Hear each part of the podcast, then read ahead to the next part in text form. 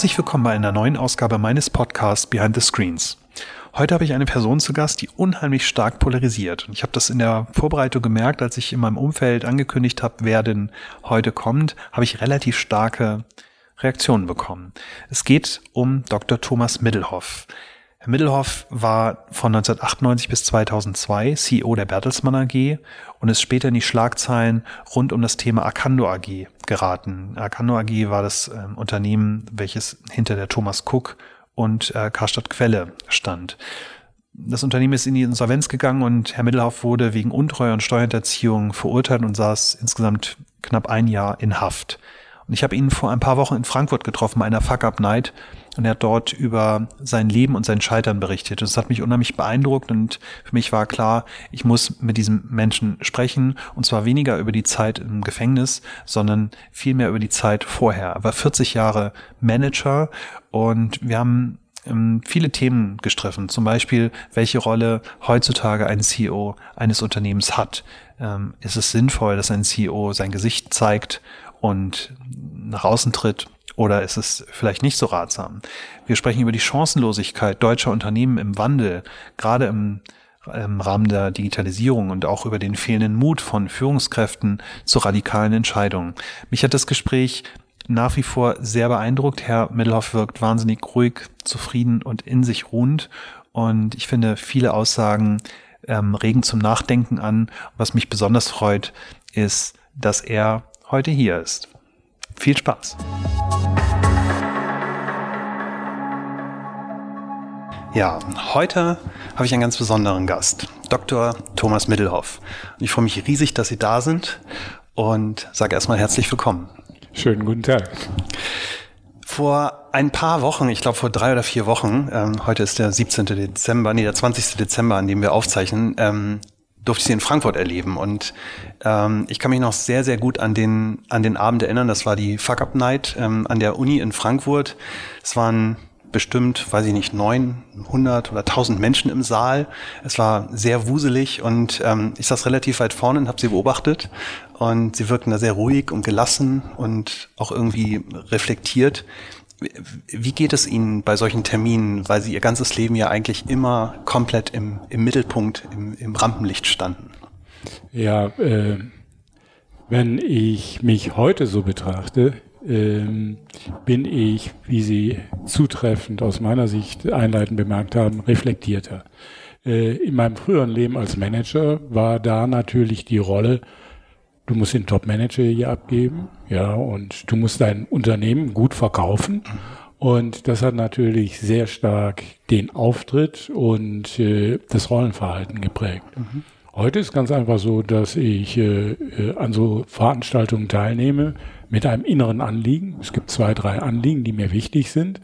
Und, äh, und ansonsten bin ich innerlich völlig ruhig, weil ich auch keine Erwartungen zu erfüllen habe mhm. und auch keine besonderen Dinge äh, berücksichtigen muss, die über diese Anliegen, die ich halt verfolge, hinausgehen.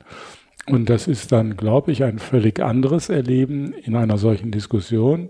Und diese Fuck-Up-Night, die spezielle, die Sie da äh, erlebt haben, die war ja auch durch große Offenheit geprägt, mhm. auch der Zuhörer, was ja auch nicht ganz unwichtig mhm. ist. Und äh, das waren kritische Fragen, das waren konstruktive Fragen, aber das waren keine verletzende Dinge. Mhm. Und äh, dafür bin ich dann ja schon mal dankbar. Ja. Ich habe, ähm, es ist ja dann irgendwie die Idee geboren, sie dann einzuladen zu dem zu dem Podcast und ich habe äh, ehrlicherweise gar nicht gedacht, dass sie überhaupt auf meine E-Mail antworten und ähm, ich habe darüber nachgedacht, warum ich das eigentlich gedacht habe. Und ich kann mich erinnern, ähm, ich habe auch in Münster studiert und ihr Name ähm, äh, war dann natürlich bekannt mit Professor Meffert und Mittelhoff war immer der, ähm, der man dann sein wollte, früher als man BWL studiert hat. Und ähm, irgendwie gab es da, gab es da die, diesen, diesen Respekt und ich habe halt gedacht, es macht gar keinen Sinn, dass ich ihn überhaupt schreibe. Ähm, deswegen war das schon mal eine Überraschung. Und ich habe mich da so drüber gefreut, dass ich meinem ganzen Umfeld gesagt habe, ich gesagt, wisst ihr was, der Mittelhoff hat geschrieben, der hat mich sogar angerufen. Und es war ganz interessant. Manche haben relativ erschüttert reagiert und gesagt, was, der Mittelhoff, mit dem sprichst du? Und, und andere waren, waren auch beeindruckt und manche haben gesagt, oh, für den habe ich mal gearbeitet, vor dem hatten immer alle Schiss. ist, wie, wie, wie gehen Sie nach diesem, das, was Sie in Ihrem Leben ge gemacht haben, aufgebaut haben, erreicht haben, wie gehen Sie damit eigentlich um? Also ich glaube, dass ich mittlerweile in einer Form damit umgehen kann, dass ich allen Meinungen äh, meinen Respekt zolle und sie anerkenne. Diejenigen, die früher mit mir zusammengearbeitet haben und mich persönlich kennen, glaube ich, haben keine Angst vor, mich, mhm. vor mir gehabt. Mhm. Definitiv nicht. Mhm. Also wenn Sie meine ehemaligen Assistenten fragen oder so, äh, ich bin mir ganz, ganz sicher, die kommen zu einem völlig anderen Werturteil. Ja. Dann gibt es Menschen, äh, die äh, haben im erweiterten Umfeld gearbeitet, haben unter manchen Entscheidungen auch leiden müssen, ja, weil damals Digitalisierung äh, bedeutet auch äh, gewohnte Praktiken in Frage zu stellen, aufzugeben. Und darüber hinaus gibt es natürlich eine große Öffentlichkeit, die mich überhaupt nicht kennen, sondern nur aus äh, den Medienberichten. Ja? Und in den Medienberichten, das ist mein eigenes Verschulden, komme ich natürlich als absoluter Kotzbrocken überall. Ne? Also jeder hat eine Meinung. Mhm. Und mir war das jetzt noch äh, sehr auffällig. Ich habe letzte Woche in Landau bei den dortigen Akademiegesprächen einen Vortrag gehalten. Mhm. Ja? Und als ich in diesen Raum kam, äh, da spürte ich, da sitzen ein paar hundert Menschen und die sind alle gegen dich. Mhm. Alle. Die hatten alle eine feste Meinung. Mhm. Ja, das ist ein ganz unguter Kerl, also Kapitalist mhm. durch und durch, bereichert sich zu Lasten der Gemeinschaft. Und ich wurde dann auch von dem Dekan dieser theologischen äh, Fakultät äh, vorgestellt. Der hat dann erstmal minutenlang äh, äh, äh, versucht darzulegen, warum er mich eingeladen habe, mhm. weil nämlich einen Tag vorher die Rheinpfalz geschrieben hat, wie kann man denn so einem ein Podium bieten. Mhm. Ja? Und hat dann bei der Vorstellung mich darauf begrenzt, also ich sei von 2004 oder 2005 bis 2008 bei Karstadt gewesen. Karstadt wäre durch mein Treiben in die Insolvenz gegangen, es gäbe heute keine Arbeitsplätze mehr und so weiter und so fort. Das ist natürlich schwer erträglich mhm. zunächst mal, wenn man äh, so sich selber so, so betrachtet und, ja. und sagt, mein Leben war doch nicht vier Jahre Karstadt. Ja, Zweitens, ich war nicht verantwortlich für die Insolvenz. Drittens, Karstadt gibt's heute, die haben gerade Kaufhof übernommen. Ja? ja. Und da muss ich mich schon sehr zurücknehmen und habe dann bei meiner Replik dann erstmal darauf hingewiesen, dass das ein bisschen, hätte auch vergessen zu sagen, dass ich 20 Jahre im Board der New York Times war, dass ich so lange bei Bertelsmann war und so weiter und so fort. So, und dann habe ich bei diesem Auftritt gesagt, jetzt halte ich gar nicht den Vortrag, den ich vorbereitet habe, sondern ich gehe mal auf andere Gesichtspunkte an. Ja? So, und das Ganze führte dann in der Wirkung dazu, dass nachher die Rheinpfalz schrieb, einen Tag später, nach der Veranstaltung, wir haben im Vorfeld die Frage gestellt, kann so einer die Wirtschaft repräsentieren? Und wir müssen heute beantworten, ja, er kann. Er hat zum Schluss den ganzen Saal hinter sich gehabt. Mhm. Ja? Und äh, das sind eben Dinge, äh, mit denen muss ich klarkommen. Ich habe selber dafür gesorgt, dass dieses äh, Image von mir entstanden ist. Ganz ehrlich, ich glaube nicht, dass ich so schrecklich war, wie man allgemein glaubt. Und äh, ich glaube auf der anderen Seite ähm, auch, dass ich heute sehr gut damit umgehen kann, dass die öffentliche Meinung so ist, wie sie ist. Mhm. Ich habe kein Problem damit. Mhm. Sie haben, als wir uns in Frankfurt getroffen haben, haben Sie, haben Sie relativ eindrucksvoll geschildert, wie Sie, wie Sie die Medien gespielt haben oder wie Sie es erreicht haben, auf das Cover von großen bekannten Wirtschaftsmagazinen zu kommen, weil Sie, weil Sie Kontakte hatten, Leute kannten etc. Ähm, das heißt, aus meiner Sicht hatten Sie, hatten Sie das Thema PR und Medien natürlich sehr, sehr gut im Griff. Wie, warum ist denn dann dieses negative Bild eigentlich entstanden, wenn Sie sozusagen das, die Klaviatur beherrschten?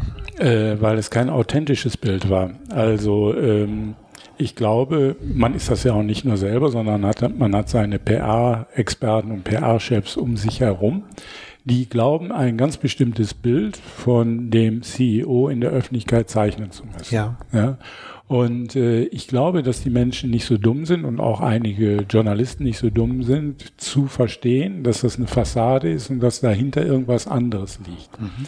Ich habe leider äh, durch mein Verhalten äh, äh, den Eindruck erzeugt, hinter dieser Fassade, da steckt ein ganz übler charakterlicher Kern. Mhm. Ja? Und ich habe meine charakterlichen Schwächen, ja, aber ich würde nicht sagen, dass ich so übel bin, wie die Menschen so allem halm annehmen, die den Namen Middelhoff hören und direkt mhm. spontan was assoziieren. Mhm.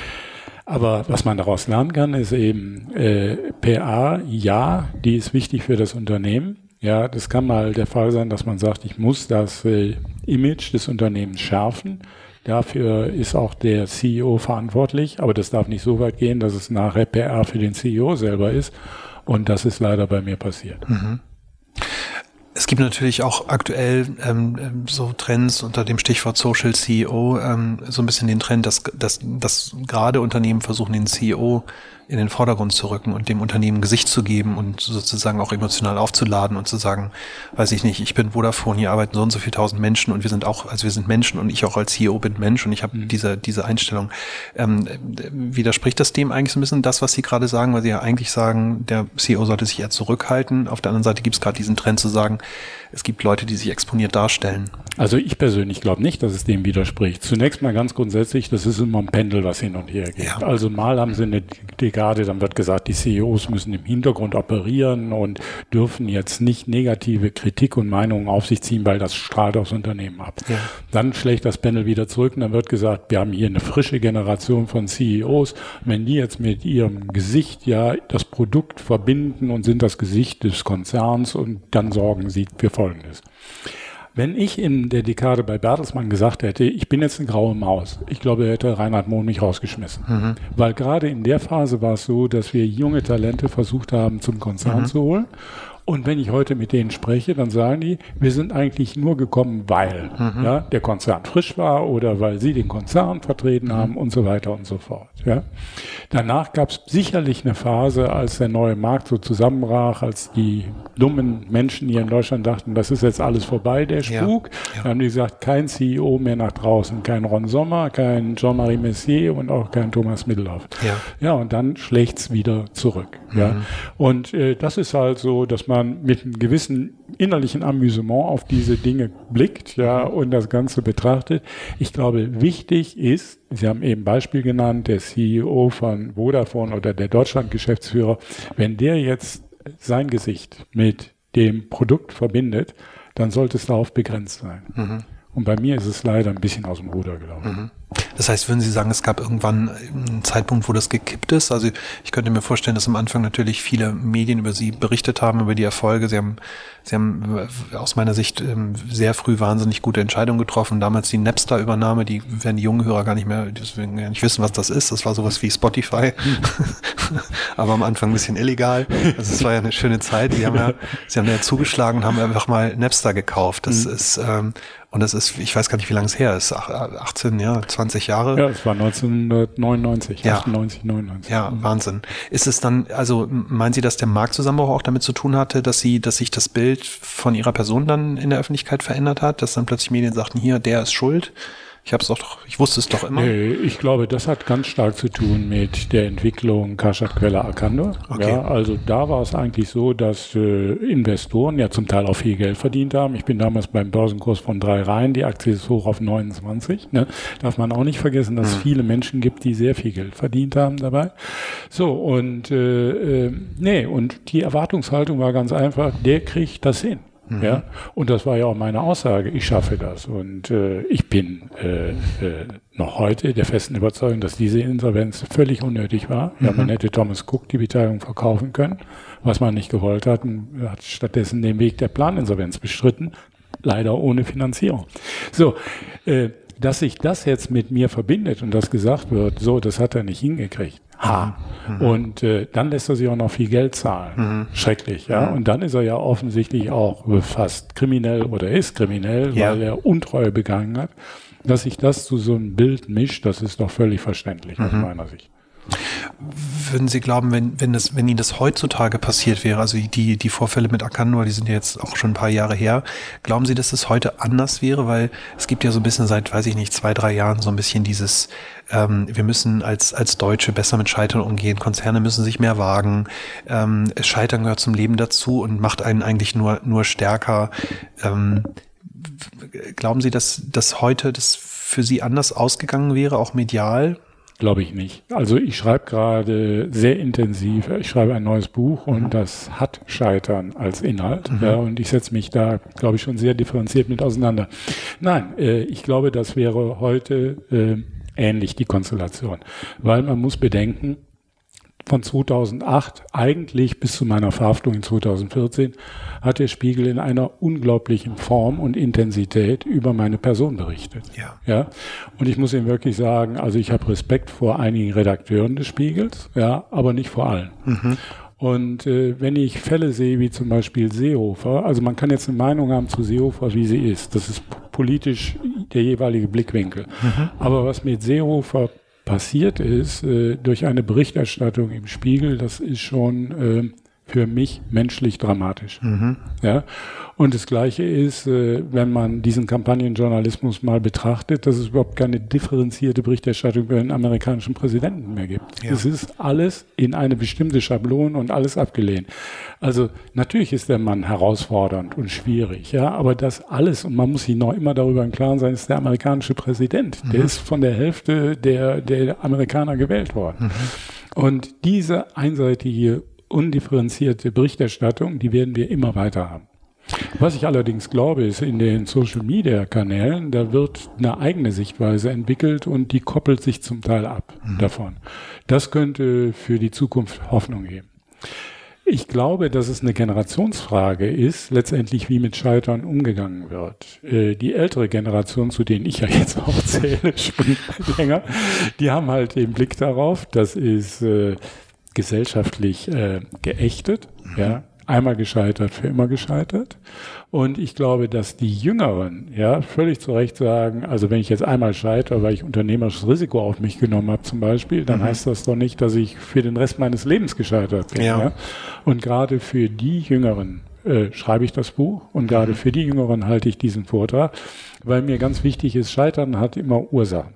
Und mir ist aufgefallen, übrigens auch bei der äh, schon besprochenen Fuck Up Night in Frankfurt, dass äh, diejenigen, die dort auftreten und sagen, ich bin gescheitert, ungerne sprechen über die eigenen Fehler und die Ursachen. Da ist so Scheitern, ist aus dem Himmel über mich gekommen. Ist Ja. es natürlich nicht. Ja.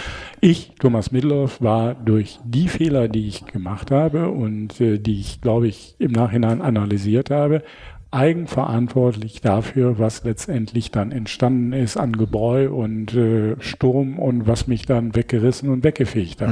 ja? Also entwurzelt hat sozusagen. Eigenverantwortlich. Ja. Ähm, Sie haben gerade über die Medien gesprochen, welche, welche Rolle die, die Medien dann in dieser, in dieser Darstellung dann auch haben. Wenn wir mal zehn Jahre in die Zukunft gucken und, und wir sehen das bei, bei, beim, ähm, beim Präsidenten Trump, ähm, wie er die, die Medien spielt, beziehungsweise wie er auch direkt kommuniziert, glauben Sie, dass die, das Unternehmen wie der Spiegel oder, oder, oder andere Medien es in Zukunft wesentlich schwerer haben werden, weil die Kommunikation digital direkt erfolgt vom, vom Absender zu denen, die es hören wollen, ohne Also ich glaube, dass die es ungleich schwieriger haben. Und ich glaube auch nicht, dass jetzt die Paywalls, die jetzt so entwickelt werden, äh, äh, da schon eine befriedigende Antwort sind. Ich hatte eben darauf kurz hingewiesen, ich war 20 Jahre im Board der New York Times. Aus meiner Sicht heute ist wahrscheinlich die New York Times die einzige Brand, die Aussicht, realistische Aussicht hat, sich gegen For- Formate wie Google News zu behaupten. Ja, solange äh, die Medien und die Zeitschriftenverlage und die Zeitungsverlage nicht verstanden habe, was im Kern ihr Geschäftsmodell ist. Das haben die bis heute nicht verstanden. Ja? Ist es ganz einfach so, dass sie nicht die richtige Antwort darauf geben, was eigentlich der Endverbraucher, der für das, was sie dort entwickeln und leisten, zahlen soll, bereit ist zu zahlen. Ja, und äh, natürlich kann man jetzt versuchen, auf Bild zum Beispiel Formate, die irgendwie Klicks produzieren, wie warum hat Lily Becker Drogen genommen oder warum hat Ribery in der Kabine Radar. Das wird jetzt alles, ist die Bezahlschranke. Äh, Ja, da muss ich schon wirklich sagen, glaubt man wirklich, dass das auf Dauer für diesen einen Artikel ein tragfähiges Geschäftsmodell ist, glaube ich überhaupt nicht. So, und äh, das gleiche betrifft den Spiegel, ja, Spiegel Plus. Also bei der New York Times habe ich gesehen, wie lange wir gebraucht haben, dort äh, zu verstehen, wie ein Pay-Modell für Inhalt überhaupt aussehen kann und welcher Art des Inhaltes es sein muss. Ja? Und äh, ich glaube, da werden deutsche Zeitschriften, Zeitungsverlage noch viel Lehrgeld zahlen, leider, ja, bis sie das herausgearbeitet haben. Warum kopieren die dann nicht einfach das Modell der New York Times? Weil sie vergessen haben, in ihre Brand zu investieren. Mhm. Die New York Times, als äh, die Herausforderung der Digitalisierung sehr deutlich wurde, das war Anfang 2000, als ich da auch ins Sport kam, die hatte zum damaligen Zeitpunkt Fernsehsender, die hatte Regionalzeitungen, die hatte große äh, äh, Schiffe wie den Boston Globe, ja, und äh, eine Baseballmannschaft, die Red Sox in Boston. Und das ist alles verkauft worden. Mhm. Alles. Ja, und stattdessen ist die New York Times national komplett ausgerollt worden. Mhm. Ja, so dass die New York Times wirklich on der West Coast äh, erhältlich war. Dann ist in die Marke investiert worden und dann ist konsequent auf New York Times als Brand äh, im digitalen Universum gesetzt worden. Ja, und äh, übrigens auch der Herald Tribune ist eingestellt worden, mhm. um der New York Times auch die internationale Reichweite zu geben. Und äh, diese konsequente Investition in die Marke und gleichzeitig die Qualitätssicherung des Inhalts, mhm. ja, die hat es erst möglich gemacht, dass die New York Times heute zu der Marke im Newsbereich geworden mhm. ist. Ja. Und äh, ja, das hätten deutsche Verlage eigentlich auch hinkriegen können. Mhm. Sie haben ja relativ viel ähm, bei Bertelsmann auch in, hinsichtlich dieser dieser Transformation gemacht, relativ früh. Heute heute sagt man halt, äh, verwendet man das den Begriff so, als wenn er was ganz ganz Modernes wäre. Ich habe Artikel über Sie gefunden, die sind 15, 20 Jahre alt. Ähm, da, da werden Sie schon gefeiert als derjenige, der den Konzern umgebaut hat und transformiert hat und neu mhm. aufgestellt hat. Glauben Sie, dass das dass die Dinge, die Sie damals getan haben, um den Konzern sozusagen auf moderne Füße zu stellen, dass es auch zu früh war? Also nee, das war äh, das war eher eher schon fast spät, okay. aber Gott sei Dank nicht zu spät. Als ich äh, die Verantwortung für Bertelsmann übernahm, gab es einen großen Festakt. Mhm. Ja, und wie immer bei Bertelsmann, das ist nicht klein, das ist groß, tausend Leute plus. Ja. Der Kanzler Schröder, der Vizekanzler Fischer, alle waren gekommen, um das Spektakel zu erleben. Mhm. Mein Vater meinte, das ist doch alles ein bisschen viel hier, aber wie auch immer. Ja. Mhm. Und dann wurde mir von meinem Amtsvorgänger eine Ledermappe übergeben. In der Ledermappe schlummerten einige Charts und das war sein Vermächtnis. Und die habe ich mir dann zu Hause am Schreibtisch äh, in Ruhe angeguckt. Ich habe sie übrigens vor kurzem nochmal in den mhm. Händen gehalten. Da war natürlich die geplante Entwicklung des Konzerns in Kontinuität mhm. über, über mehr als zehn Jahre. Und dann war auch ein Chart die Säulen, ja, die Säulen, worauf der Konzern ruhte. Das war also auf der einen Seite das Clubgeschäft, das war auf der anderen Seite Gruner und Ja und das waren die Druck- und Industriebetriebe. Ja. ja, jetzt mal ganz im Ernst. Clubgeschäft gibt es heute nicht mehr. Ja. Gruner und Ja ist ergebnismäßig wohlwollend eine Null. Mhm. Ja, wo da die Zukunft ist, kann man sich mal fragen. Mhm. Ja, und die Druck- und Industriebetriebe? Ja, schwierig. Das waren die drei Säulen, auf denen der Konzern ruhte und die ich nicht antasten sollte. Und mhm. jetzt sage ich Ihnen mal, wenn wir damals nicht durch AOL, durch die Manöver, die Mehrheit an RTL gekriegt hätten, wenn wir nicht Random House gekauft hätten, ja, äh, wo wäre der Konzern heute? Ja. Und eine ganz andere Frage ist, wo könnte der Konzern sein, wenn Napster konsequent fortgeführt worden wäre? Mhm. Die damalige Strategie war, wir gehen in Musik, wir erweitern unseren Marktanteil im Inhaltebereich, wir kombinieren das mit einer Plattform, wie wir damals gesagt haben. Streaming würde man heute sagen, im Internet. Mhm. Und ich wollte dazu noch einen großen Konzert veranstalten haben. Das war die Strategie. Und wenn man Napster weitergebaut hätte, ne, also wir wären vor iTunes draußen gewesen, wir wären weit vor Spotify draußen gewesen. Man darf da gar nicht drüber nachdenken, mhm. äh, da kommen einem die Tränen eigentlich ja, klar. vor Ärger. Also ich würde mal meinen, wir waren nicht zu früh. Nur eins für alle, die äh, jetzt ihre, ihre Zuhörer sind, diese Transformation kostet so wahnsinnig viel Kraft und Frustration. Ja. Weil man ja, wenn man sie gestaltet und wenn man weiß, ich muss sie vorantreiben, eigentlich nur auf Widerstände trifft. Mhm. Und diese Widerstände, dieses Beharrungsvermögen der Organisation, das ist wahnsinnig herausfordernd für jemanden, der mit Kraft, mit Empathie Dinge vorantreiben will. Ja. Wie viel, wie viel Mitarbeiter hatte damals Bertelsmann? Auch damals waren das, glaube ich, so 80, 85.000. Und äh, wir hatten uns dann entschieden, wir wollten so einen Change Agent haben, wie man so schön sagt, also so eine Transformationsplattform. Das war die Bertelsmann University. Die war virtuell. Und äh, die haben wir eingerichtet an großen Standorten des äh, Konzerns und da wurden die Führungskräfte damals schon mit den Herausforderungen der Transformation, der Notwendigkeit vertraut gemacht. Und sie konnten übrigens bei diesen Veranstaltungen der Bertelsmann University genau erkennen, welcher Geschäftsbereich im Prinzip keine Zukunft hat. Mhm. Ich kann mich erinnern, eine Veranstaltung stand fast, äh, fand statt an der Harvard University. Da fragte der Harvard-Professor Jim Haskett, der fragte einen Clubmanager des Bertelsmann Buchclubs, what is your business model? Mhm. So, und der kriegte keine Antwort. Und mhm. ich saß dabei, hörte zu und habe gedacht, schwierig. Ja, das ist das Ende. Wenn ja. man nicht mehr erklären kann, und vor allen Dingen, damals kam Amazon auf, was eigentlich der Vorteil des Clubmodells gegenüber Amazon war. Sie müssen wissen, zum damaligen Zeitpunkt brauchte Bertelsmann Buchclub ungefähr sechs Wochen, um bestelltes Buch auszuliefern. Ja, das kann man sich heute nicht mehr vorstellen. Aber so war das. Ja. Und es ging ganz einfach nicht schneller, nicht weil die nicht wollten, sondern weil die IT-Infrastrukturen so waren, weil die Logistikprozesse so waren, weil diese ganze Organisation festgefahren war, über Jahrzehnte genau dieses Geschäftsmodell zu bedienen. Ja, und dann kommt es halt äh, ja, zu solchen äh, Entwicklungen. Anderes wichtiges Tool war die Town Hall Meetings. Das haben wir auch in den großen Kapitolen gemacht. Alle Mitarbeiter auch reinholen, nicht Führungskräfte. Da haben sie ja oft dann nochmal so einen Puffer, der alles absorbiert. Die Mitarbeiter direkt, um denen klarzumachen, wenn wir in diesem digitalen Prozess weiter vorne bleiben wollen, dann brauchen wir dich. Wir brauchen deine Bereitschaft, deine Arbeitsprozesse in Frage mhm. zu stellen, sie zu verändern und so weiter. Und diese Town Hall Meetings kann ich jedem nur empfehlen. Sie waren wahnsinnig wichtig.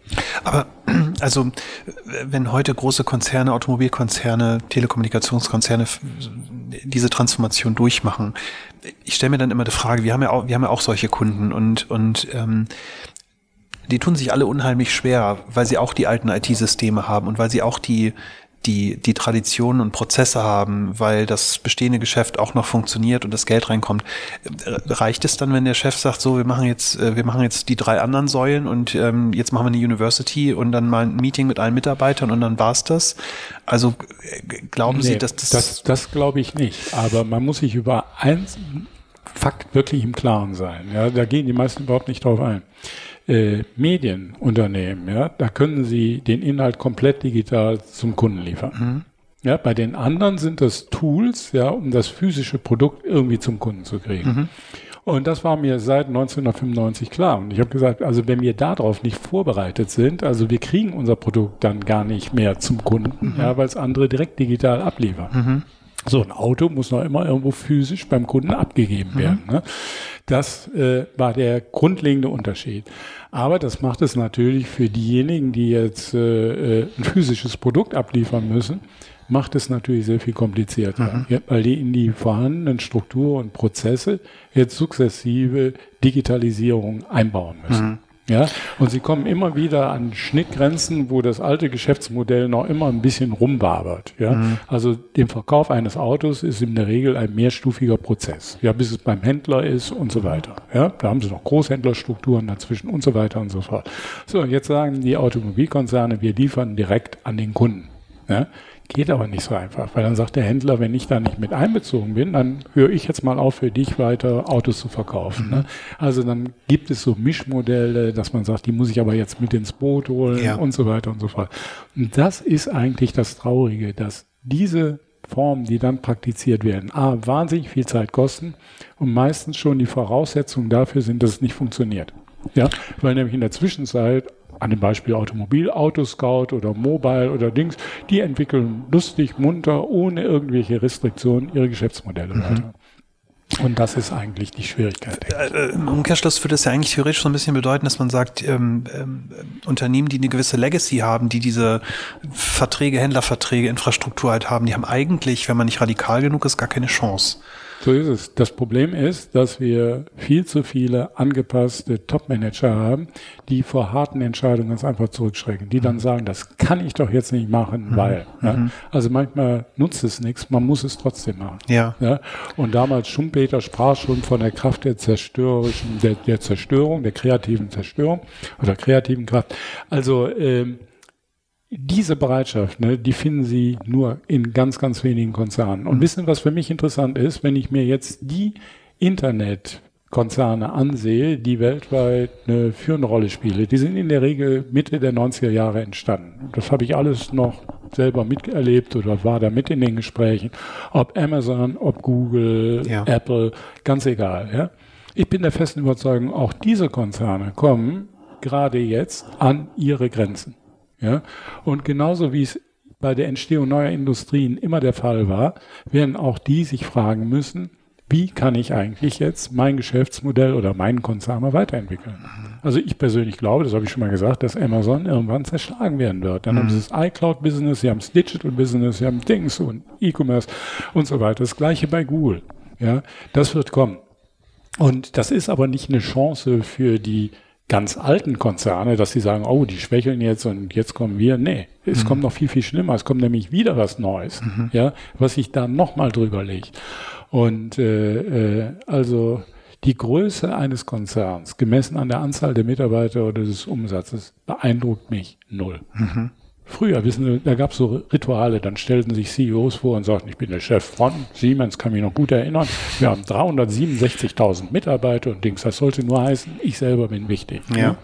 Und heute, wenn ich da so zuhöre oder drauf gucke, dann sage ich, du armes Schwein, du weißt ja. gar nicht, äh, welche Herausforderungen du tatsächlich hast. Ja. Und dass diese Strukturen, denen du davor stehst, so eigentlich gar nicht zukunftsfähig sind. Ja. Ich habe in, in Ihrem Buch ähm, ähm, gelesen, dass ähm, äh, das Buch mit dem Titel ähm, Absturz A115 übrigens sehr zu empfehlen. Ähm, es macht einen sehr nachdenklich, das Buch über, über ähm, die Zeit, in, in der Sie in Haft äh, saßen. Da habe ich einen sehr schönen Satz gelesen. Ähm, der hieß, wer eine Stimme von vielen ist, fühlt sich im Zweifel nicht für die falsche Tonlage verantwortlich. Und ich glaube, Sie haben das in einem anderen Zusammenhang ähm, gesagt, diesen Satz, aber ich habe teilweise auch das Gefühl, dass das sozusagen im, gerade im, im Rahmen dieser Digitalisierung oft auf den anderen gezeigt wird oder auf die Größe gezeigt wird und man gar nicht, also man, man, man selbst sagt gar nicht, wir können ja gar nichts verändern, wir sind mhm. halt so, wie wir sind. Ähm, das, das fand ich, fand ich ganz spannend. Das würde ja eigentlich auch im Umkehrschluss bedeuten, dass, dass diese großen Unternehmen eigentlich zum Scheitern verurteilen sind, weil sie weil sie diese Entscheidung auch gar nicht treffen können. Wenn sie 350.000 Mitarbeiter haben, was wollen sie auch machen? Mhm. Ähm, ja, die können schon was machen. Die können zum Beispiel den Konzern äh, aufteilen. Mhm. Ja, sie können sagen, die Geschäftsmodelle, die man so gar nicht äh, verändern kann, mhm. ja, weil es ganz einfach nicht geht, ja, mhm. die werden separiert, die werden in die Eigenständigkeit entlassen, mit der Chance, dass sie dann vielleicht die Kraft haben, sich weiterzuentwickeln. Manche Konzerngebilde äh, werden ja auch einfach nur deswegen zusammengehalten, weil das Top-Management da oben drüber sich dann besser fühlt. Mhm. Ja, also mein Beispiel vorher bei Arcandor, nur einer hätte sagen müssen, wir verkaufen die Thomas Cook Beteiligung, da wäre Arcandor schuldenfrei gewesen. Ja. Wollte man aber nicht. Ja. ja. Und äh, das ist also schon erstaunlich manchmal, dass das Ego, ja, oder die Psyche des äh, Managers, äh, der da oben die Verantwortung hat, schon auch bestimmt, welche Strategie das Unternehmen verfolgt. Mhm. Wenn, wenn Sie heute auf so klassische Unternehmen in Deutschland gucken, die ja sich ähm, der eine mehr, der andere weniger relativ doll anstrengen, diesen Wandel irgendwie hinzubekommen, mhm. zu sagen, wir machen jetzt äh, so Mercedes verkauft keine S-Klasse mehr, sondern macht Mobilität oder mhm. was auch immer und und ähm, äh, halt diese diese diese Projekte, die dort vorangetrieben werden. Nehmen Sie das diesen Unternehmen wirklich ab oder glauben Sie, dass das so ein bisschen digitale Show ist, die diese Konzerne da eigentlich aufführen, weil wenn ich Ihnen zuhöre, müsste es ja eigentlich äh, bedeuten, dass ähm, egal, ob ich jetzt irgendeinen coolen Inkubator in Berlin habe und in Israel irgendwas entwickeln lasse, das reicht ja nicht. Ich muss ja eigentlich an die Wurzeln ran. Mhm. Ja, das Problem ist eben, äh, wenn man mal äh, noch einen Schritt zurück macht auf die Medienunternehmen guckt, die müssten doch jetzt eigentlich überwiegend Geschäftsmodelle haben, die digital sind und die das Stammgeschäft sozusagen abbilden. Wenn wir mal ganz selbstkritisch da drauf gucken, sind eigentlich alle deutsche Medienkonzerne so, dass die nicht ihr Stammgeschäft in die digitale Welt gebracht haben. Ja. Also nehmen wir mal Springer, das mhm. ist Classified Ads Geschäft. Mhm. Nehmen wir Border, mit allem Respekt, das ist ein cleveres Venture Capital Business von E-Commerce über, über, über. Mhm. Ja. Bei beiden ist von Gruner und Jahr wollen wir jetzt gar nicht reden. So, von bei beiden, Springer und Burda, ist es aber so, dass jetzt nicht das Zeitungsgeschäft, was mal der Kern des, des Portfolios war, jetzt in der digitalen Form über ein Pay-Modell an den ähm, Leser geht. Ja, das hat die New York Times geschafft. Mhm. Ja, das ist ein grundlegender Bereich und äh, ich glaube hier so die deutschen Öffentlichkeit, den Journalisten so ein bisschen oberflächlich, wenn mhm. sie da so drauf gucken. Das muss man ja erstmal festhalten. Ne?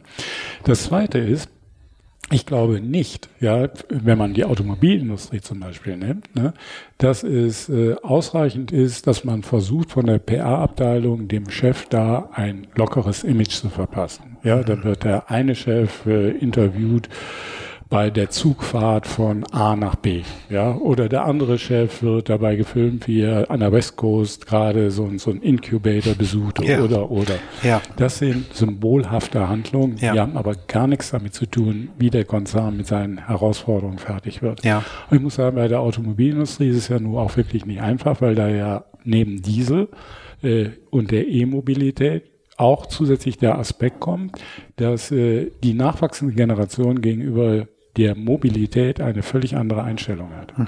Also bei mir selber ist es, und übrigens, das ist nicht glaube ich, meiner Meinung nach, dass die Grünen gerade so reüssieren in Deutschland, hat auch eine Wurzel oder eine Ursache darin, dass urbane Lebensformen heute sich immer mehr vom Auto lösen. Mhm. Ja, also wenn ich mich hier gucke in Hamburg, ich bin früher in Bielefeld gelebt, habe ich nicht auf die Idee gekommen, mit dem Fahrrad zu fahren. Klar. Hier in Hamburg fahre ich Fahrrad. Ja. ja finde das schick, schimpfe auf die Autofahrer, trete natürlich immer, wenn ich am Autosteuer sitze, schimpfe ja. ich auf die Fahrradfahrer, vor allen Dingen so einen wie ich äh, es wäre. Und äh, aber es ist eine völlig andere Lebens- und Verhaltensform. Und ja. ich bin mir nicht sicher, ob wirklich die großen Konzernlenker in den Automobilkonzernen in, in Deutschland sich darüber im Klaren sind, was sie da wirklich als Herausforderung haben. Mhm. Und die Konsumenten sind nicht blöd, die mhm. durchschauen das schon. Mhm. Ja, und können das einordnen. Mhm. Also äh, bei einer Automobilindustrie äh, nehmen wir mal, ich glaube, über Produkt darf man ja einmal reden, ja. Den Smart, ja. Den Smart hätte ich herausgelöst aus der gesamten Mercedes-Benz AG komplett. Ja, ja. Hätte den verselbstständigt, ja. Und hätte den Smart zu einem Symbol gemacht, zu einem Icon gemacht in der Kombination Mobilität in der Stadt und Internet. Ja. Ich hätte das ganze Gerät also so auf Internet getrimmt, mhm. in, innen drin, also dass Tesla sogar noch davon beeindruckt gewesen wäre. Ja, ich finde und, ja. und die Vertriebswege, die können Sie völlig anders machen. Das können Sie von, an jeder Händlerorganisation vorbei machen, hätte man machen können. Hatte man ja auch anfangs wohl die Konzepte, hat es dann aber wieder reintegriert mhm. und so. Das ist ein klassisches Beispiel dafür, eine gute Idee, die Schremm damals hatte. Ja, aber dann im Zuge der ganzen Konzernbearbeitung ist die so vermixt worden, dass ja. die dieser USP eigentlich so gar nicht mehr da ist. Ne?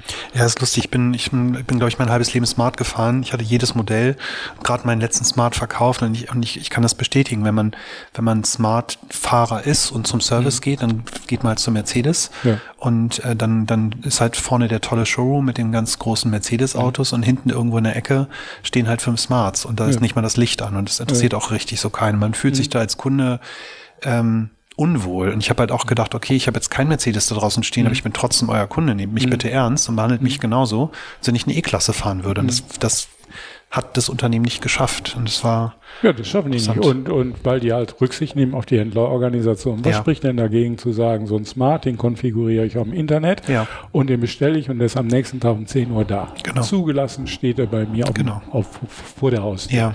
Da gibt mir einer die Schlüssel, die Papiere und das war's. Ja. Das können wir da alles machen. Sie können Smart mit der Kreditkarte, ich jetzt gerade nicht in meiner Phase, aber Sie kaufen so ein Smart mit der Kreditkarte, ja. ja, und Dings. Und vor allen Dingen das Gerät, was dann bei Ihnen steht, ja, das ist dann, hat dann schon alles runtergeladen da drauf, also ja. ist kompatibel mit Ihrer gesamten Cloud, die Sie haben, ja. Die das Medien, alles, ja. was Sie drin ist, ist dieser Wagen equipped. Sie brauchen nur noch einen Schlüssel umdrehen, starten, losfahren. Ja. Auf, ich weiß nicht, ob die nicht auf diese Ideen kommen. Das ist doch das, was jemand erwarten würde. Ja. Wenn ich bei E-Commerce, wenn ich bei Amazon was bestelle, Entschuldigung, jetzt mal wieder Schleifwerbung, können auch einen anderen nehmen, dann erwarte ich, dass am nächsten Tag das Produkt da ist. Oder dass ich sofort das zugeliefert kriege. Warum kann man das nicht mit dem Auto machen? Ja. Das kann ja. mir keiner erzählen.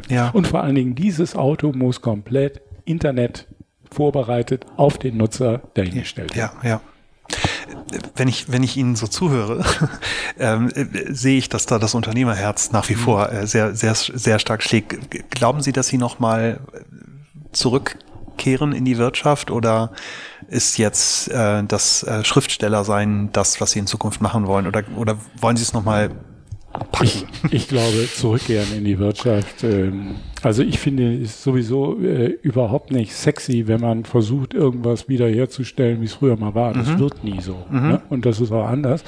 Und bei mir ist es so, dass ich, äh, der Lebensbruch war nicht gewollt, ja, aber ich habe den Lebensbruch angenommen. Ich, ich weiß, dass ich selber dafür verantwortlich bin. Ich versuche an meinen Fehlern zu arbeiten. Und äh, ja, und habe jetzt neue Aufgaben, neue Herausforderungen gefunden. Also nehmen wir mal an, das erste Anliegen war Justizreform, die Sicherheitskontrolle, die 15-minütige, ja. die mich schwer krank gemacht hat, muss abgeschafft werden. Ja, letzte Woche im Düsseldorfer Landtag, die 15 Minuten Sicherheitskontrolle wird eingestellt. Großartig. Ja, ich bin richtig froh darüber. Ich weiß nicht, ob und welchen Anteil ich daran habe, aber ich bin froh und dankbar darüber, dass ich es thematisiert habe. Das nächste ist jetzt, dass ich der Meinung bin, eine junge Generation kann ja ruhig mal äh, hören, welche Fehler ich gemacht habe, mhm. um dann selber zu sagen, äh, das muss ich nicht äh, wiederholen. Mhm. Das ist nämlich ziemlich einfach. Also äh, braucht man nicht wiederholen und dann hat man sich schon vieles erspart, von dem ich glaubte, dass es wichtig war und es war alles falsch. So, und das dritte ist, äh, ja, unternehmerisch tätig sein und gestalten macht wahnsinnig viel Freude, aber momentan gestalte ich kreativ am Schreibtisch Bücher. Das ja. macht mir auch viele Freude und ich wollte früher auch mal Schriftsteller werden. Und mhm. jetzt, wenn ich zurückblicke, ich habe als Manager alles gehabt, ja, und jetzt habe ich sogar noch Gott gewollt oder gegeben, die Chance als Schriftsteller zu arbeiten. Das ist toll. Und das dritte ist, klar fragen mich einige nach meinem Rat, meiner Meinung, so ähnlich wie wir jetzt hier diskutieren. Und das macht mir wahnsinnig viel Freude, die einzubringen.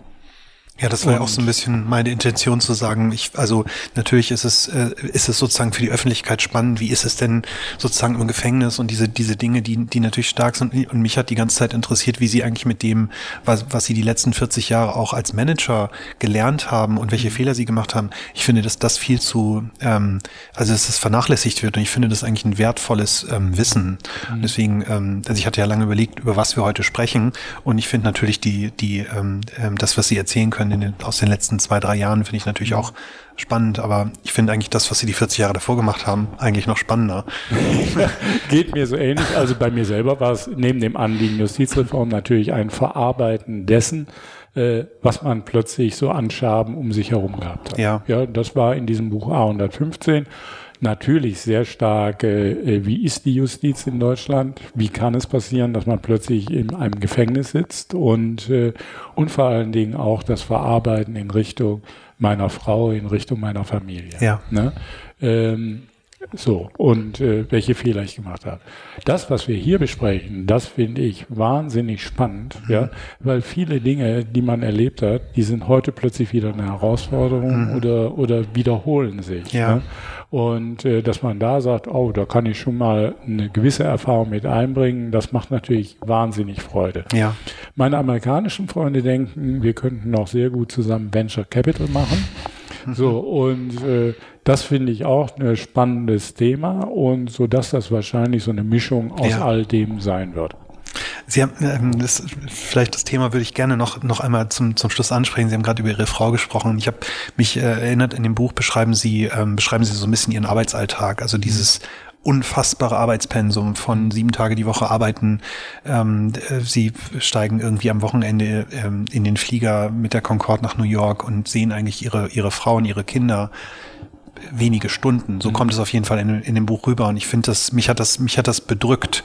Und wenn ich, wenn ich halt sehe, wie unsere Mitarbeiter heute halt arbeiten, wie wir heute mit Elternzeit umgehen, welche mhm. Lebensarbeitsmodelle wir heute haben und was auch Mitarbeiter erwarten. Mhm. Also hier wird die Stimmung schlecht, wenn ich keinen, äh, wenn ich den Müll nicht trenne. Also mhm. auf dem Niveau sind wir halt. Und mhm. wenn ich dann ihr Leben sehe, ist, wie, wie ist Ihr Umfeld damit umgegangen? Also Sie waren ja eigentlich nie irgendwo richtig da und Ihre ja. Kinder werden Sie höchstwahrscheinlich auch nicht gesehen haben. Also es gibt zwei Ebenen, äh, äh die so ein Leben dann beeinflussen. Natürlich man selber und natürlich das direkte familiäre Umfeld, wenn man es mal darauf begrenzt. Ne? Äh, bezogen auf das familiäre Umfeld ist es so, dass ich äh, wahnsinnig ja, unglaublich tolle Kinder habe. Die sind von meiner Frau erzogen und die sich nie beschwert haben. Auch mhm. heute nicht beschweren. Ja, die irgendwie Verständnis davon hatten, die wussten, wenn letztendlich der Papa da ist und auch wenn es nur zwei Stunden sind, ja, die sind voller Fun. Ja, mhm. die sind lustig und unterhaltsam. Mhm. Und wenn ich den äh, Papa brauche, äh, egal wo auf diesem Globus ist, ist ich erreiche ihn. Mhm. Ne? Und das war bei mir eine Regel, egal welches Board-Meeting-Dings, wenn Kinder anriefen oder meine Frau, die wurden immer durchgestellt. Mhm.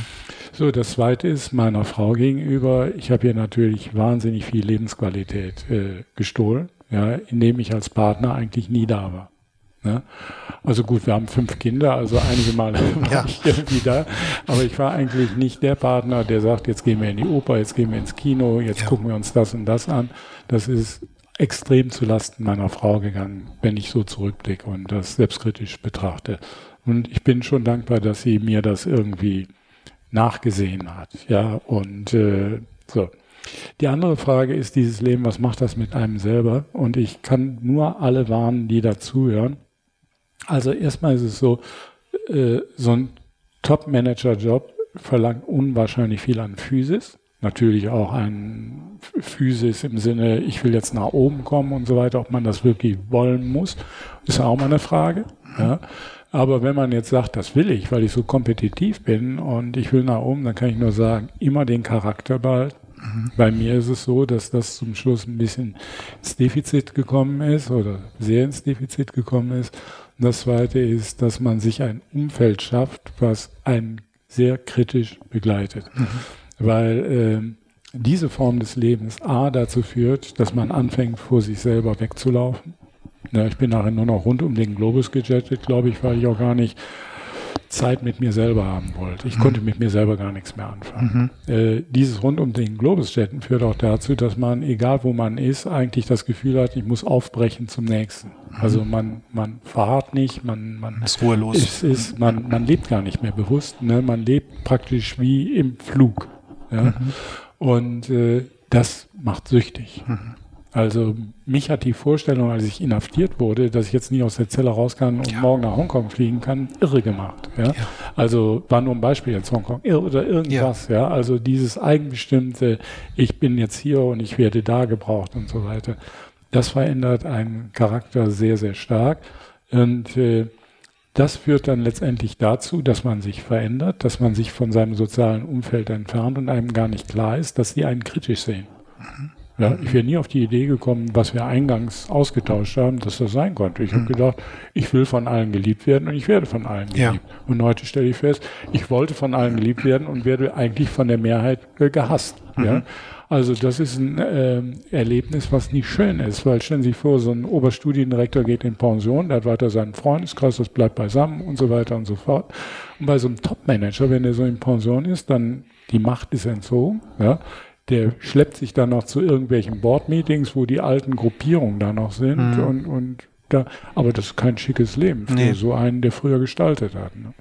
Wenn Sie sagen, dass diese ganze, ich weiß nicht, wie doll Sie das verfolgen, dieser ganze New Work, dieser ganze New Work-Trend, ähm, ähm, dass das ein sozusagen das Panel wieder zu stark in eine andere Richtung schlägt, also dass wir das Unternehmen eigentlich so heutzutage auch nicht geführt werden können. Also äh, ich glaube, ihre, äh, ihre Bezeichnung, dass das ein Pendel in die entgegengesetzte Richtung ist, ist auf jeden Fall richtig. Ich glaube aber noch nicht, dass wir jetzt äh, zu dem Punkt kommen, dass es wieder zurückschwingen muss, sondern das wird sich noch eine Weile so entwickeln. Also Sie haben eben Elternzeit angesprochen. Ich habe jetzt festgestellt, bei meinen Kindern ist halt jemand, der sagt, ich nehme jetzt Elternzeit. Und ich hätte früher wirklich ehrlich Mitte der 90er Jahre bei Bertelsmann gesagt, den könnt ihr jetzt mal aus der Führungs äh, streichen. Der Klar. Typ wird es nicht bis ganz nach oben schaffen. Klar. Das ist heute völlig anders. Ja. Und das ist auch falsch, wie ich es damals gesehen habe. Ja. Äh, das andere, was ich völlig überbewertet auch finde, ist Frau, die Rolle der Frau. Ich glaube, das ist mit großem Selbstverständnis eigentlich auf dem richtigen Weg. Mhm. Das muss man nicht bemühen, sondern mhm. das ist eigentlich schon heute in äh, ihrer Generation gelebte Praxis. Und es hängt jetzt eigentlich nur von der jeweiligen Frau ab, ob sie wie mit Kindern, mit Rollen und so weiter umgeht. Und jeder findet da sein eigenes Modell. Da mhm. habe ich mhm. überhaupt gar keine Sorgen drum. Bei den New York Times sage ich immer, da war es ja nicht nur die Frau, äh, mindestens 50 Prozent Frauen im Board, sondern da wurde es auch noch aufgeteilt über die äh, Diversity komplett. Also mhm. Afro-American, Hispanics ja. und, und so weiter und so fort. So weit sind wir hier in Deutschland nee. noch nicht. Ne? Aber das wird noch kommen. Und äh, also da mache ich mir auch gar keine Sorgen. Wir werden nur irgendwann einen Punkt erreichen, wenn die Konjunktur nicht mehr so läuft, ja, äh, äh, dass da Verwerfungen auftreten, ja, und vielleicht lässt auch noch das Wachstum aus Digitalem nach und dann werden Sie ganz schnell sehen, wie das Pendel wieder zurückkommt. Ja, ist lustig. Ich habe neulich ein Gespräch gehabt und dann, da ging es auch genau um sozusagen diese, diese neue Generation der, der Berufseinsteiger, die jetzt halt kommen, die mit einem völlig anderen Bild in eine Karriere auch starten, wo ich halt mhm. dachte, ich habe früher so genau auf meinen Lebenslauf geachtet. Heutzutage ist es halt, die Leute arbeiten ein, zwei Jahre und wollen dann irgendwie Yogalehrer werden und mhm. kommen dann wieder. Es, sind, es sind so ganz komplett andere, andere Lebensmodelle. Ähm, und ich, ja, ich, also ich finde es auch relativ schwer, damit klarzukommen, mhm. weil man muss am Ende des Tages muss man natürlich auch das Unternehmen führen können und, mhm. und auch irgendwie ein bisschen planen können. Ja, ich glaube, dieses Anspruchsdenken, egal auf welcher Hierarchieebene, mhm. bei der Deutschen Bank sprach Anju Jain immer von Decks, auf welchem Deck man gerade arbeitet. Mhm. Bei dem haben alle unter ihm gearbeitet. So. äh, also das, dieses Anspruchsdenken, das muss weg. Ja. ja. Und auch wenn man vom Top-Deck da oben weggenommen wird, wie es bei mir passiert ist, mhm. Muss man doch eigentlich in der Lage sein, sein Leben neu zu ordnen und ja. damit klarzukommen. Ja. Ich hätte ja auch die Möglichkeit, mich jetzt in mein Kämmerchen zu setzen und zu sagen, ich jammer und bedauere mhm. jetzt dieses Ganze, was über mich reingebrochen ist, die böse Umwelt. Ja. ja. ja. Oder ich sage, ich bin noch immer so jung, also ich bin jetzt 65. Ich kann, wenn Gott will, mir vorstellen und ich meine Kräfte behalte, dass ich bis 80 noch ein aktives Leben führe. Ja. So stelle ich mir das vor. Und in diesen 15 Jahren will ich noch was bewegen, gestalten, weitergeben. Und äh, ich glaube, die Haltung muss man eigentlich haben. Und materielle Dinge letztendlich sind völlig unbedeutend bei mhm. all dem. Also man kann sehr gut leben, wenn auch plötzlich alles weggenommen ist. Mhm. Ne? Ähm, zum, zum Schluss eine Frage vor, ich gucke gerade mal auf die Uhr, ich glaube vor ungefähr acht Stunden ist ähm, der Astronaut Alexander Gerst ähm, zurück auf der Erde gelandet, mhm. nachdem er fast ein Jahr ähm, im All war. Und er hat heute Morgen ähm, über Twitter eine ganz, ein ganz tolles Video geteilt, ähm, ähm, eine Nachricht an, an seine Enkelkinder, die es mhm. noch nicht gibt. Und er geht darauf ähm, ein, auf das Thema, wie wir mit der Umwelt umgehen, wie mhm. wir mit der Welt umgehen, wie wir miteinander umgehen. Und es ist ähm, wirklich ein sehr beeindruckendes, emotionales Statement von ihm. Mhm. Was, was wäre Ihre Nachricht an, an einen Führungsnachwuchs in 10, 15 Jahren? In 10, 15 Jahren werden jeden Tag von Elon Musk ein Tourist aus dem Ausland auf diesem Erde landen. Mhm. Ja.